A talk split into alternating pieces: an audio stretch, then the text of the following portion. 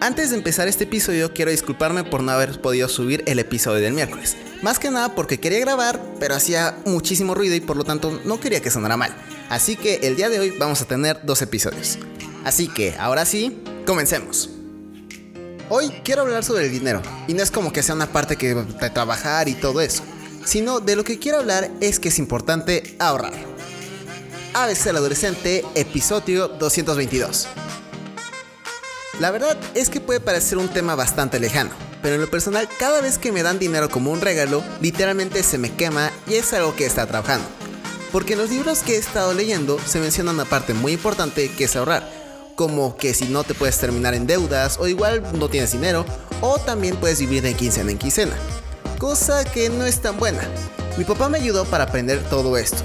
Cada semana me da un presupuesto para toda la semana eso incluía comida, cosas de la escuela y cosas que yo quisiera comprar. No suena tan mal en un principio, ¿verdad? Comprarme todas las cosas que quisiera con ese dinero. Pero una parte importante de todo eso eran las comidas y llegaban momentos en los cuales ni siquiera me quedaba con dinero y no podía comer. Y esos días me la pasaba demasiado mal. Luego había semanas en las cuales no me daba mi presupuesto y no tenía nada ahorrado. Y toda esa semana era a duras penas sobrevivir comiendo. Luego llegaron momentos en los cuales quería comprar cosas y tenía que ahorrar 2-3 meses, pero igual, habían semanas en las cuales no quería gastar nada para poder comprarme eso que tanto quería, cosa que no estaba tan bien porque de igual forma no comía.